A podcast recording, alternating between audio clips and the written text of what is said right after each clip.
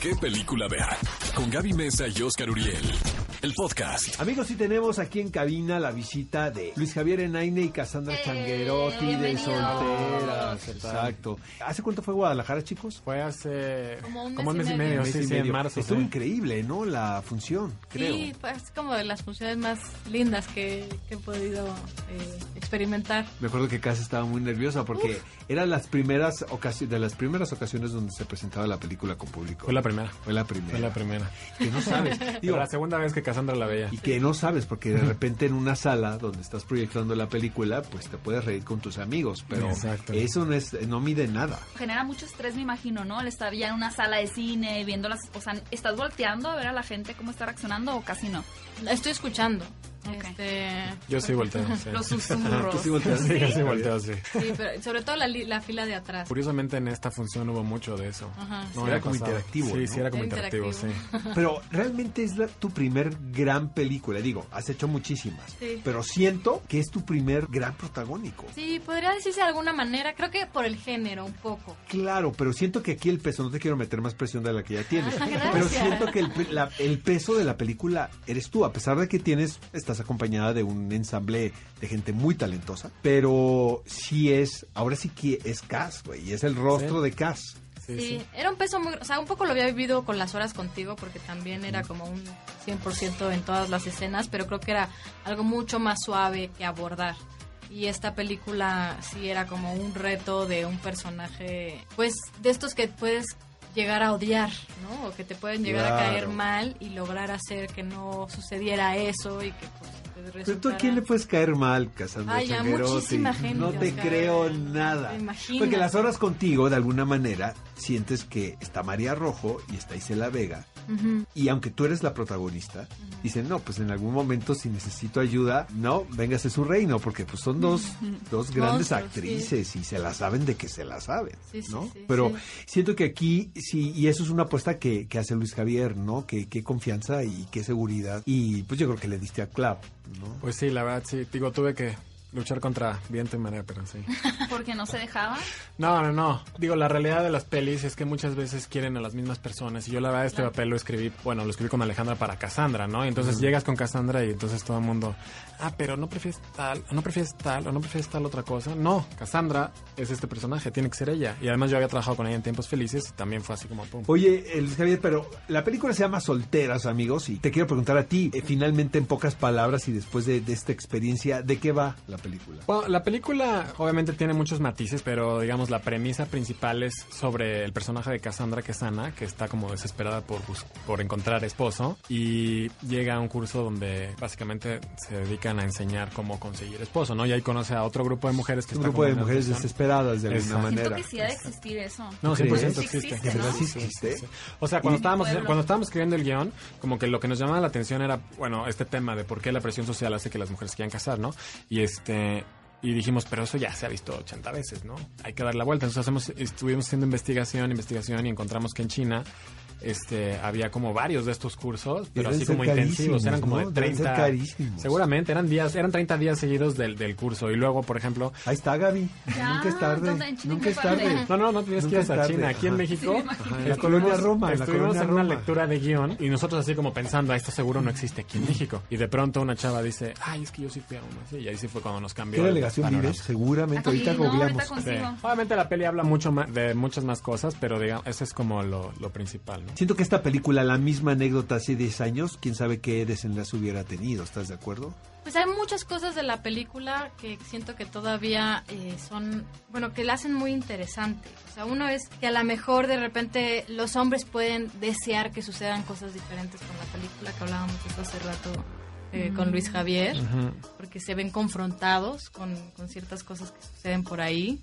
que están más acostumbrados a ver que esas cosas sean, las hagan los hombres, ¿no? No tanto como las mujeres. Exacto.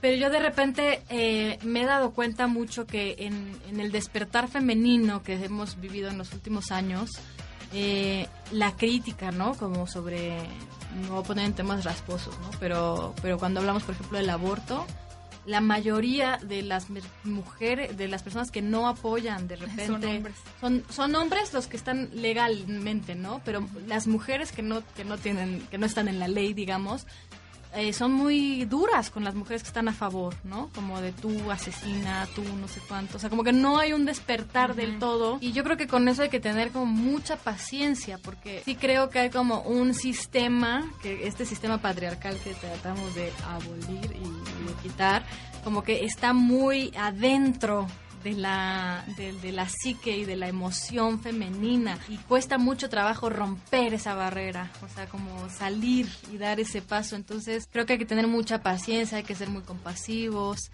y de alguna otra manera abordar este tema con una comedia y reflejarle a una mujer lo feo que puede llegar a, a verse, el, el depender de, de, la valorización de un hombre, eh, me parece algo muy importante. Que el acto, el más cañón del personaje de Cassandra es comerse el sushi, ¿no? No, es que piden una, piden una bandeja de pescado crudo Sí, sí. y, y, pues quién se come eso más que el Chespi, ¿no?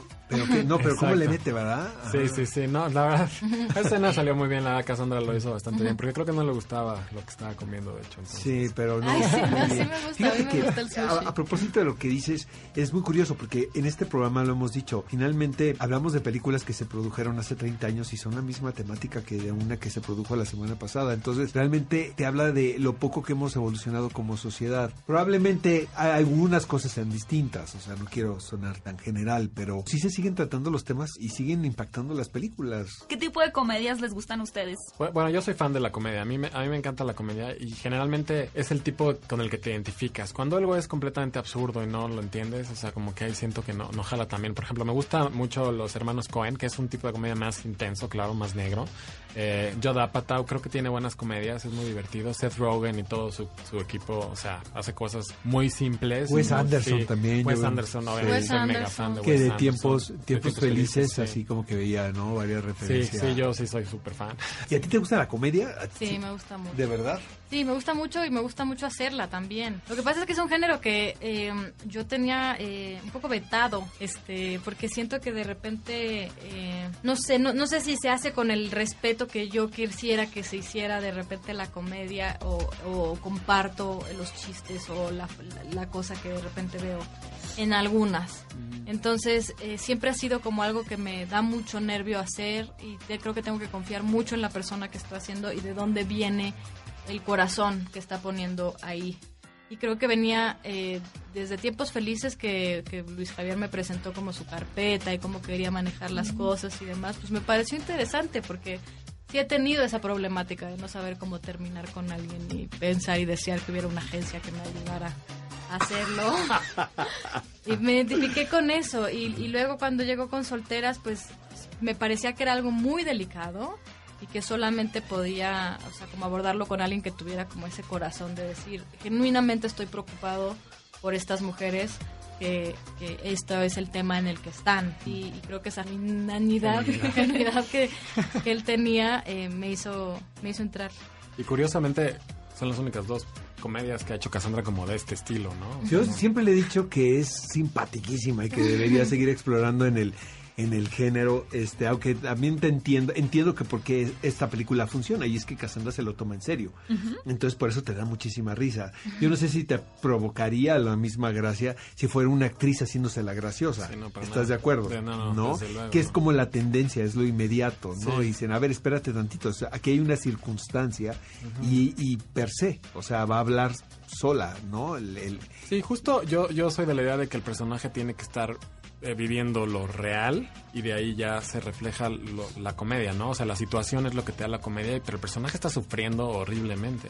Ya, a Gaby le encantó la pregunta que les hice la otra vez, que es si creían en el matrimonio. en el matrimonio. Ajá. Ah, Ah, ¿verdad? Risas nerviosas. Ajá. pues, o sea,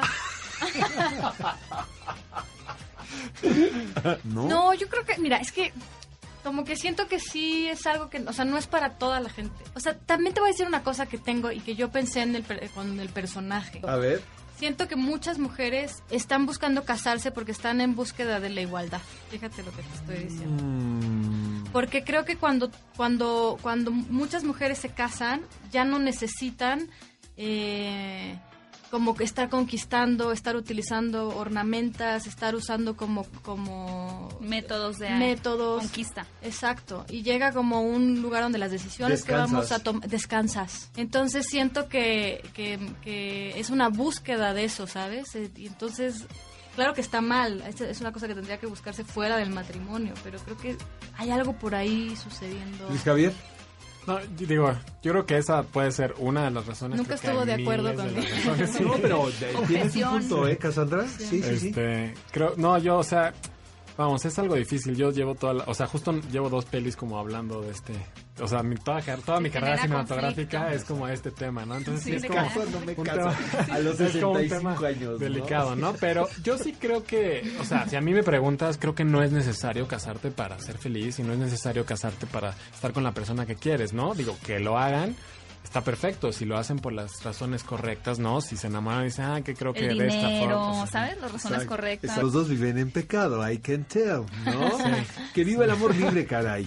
Pues sí. Oigan, niños, este, la película va a ser un éxito, de verdad. Es una película divertidísima, divertidísima, divertida. Y que si le rascan tantito, pues pueden encontrar cosas bien interesantes y se pueden llevar ideas bien interesantes a sus casas. No, y lo que está increíble de lo que dices es que justo tiene, o sea, un talento increíble en la película y lo que además está súper bien es que puedes ver a estas actrices que no necesariamente han hecho comediantes, ¿no? O sea, hay unas que sí y otras que no, pero como que las ves fuera de su zona de confort y eso también está padrísimo. A Gaby, ¿no? A Irán Castillo, a Gaby de la Garza. tenemos Bueno, la Yoya, este, Flor Eduarda, Flor Eduarda tiene que hacer comedia, ¿verdad? Porque nos reímos desde sí. que entra al salón de clases, ¿no? Sí, sí. Oigan, niños, muchísimas gracias. Mucho de verdad, éxito. gracias por acompañarnos.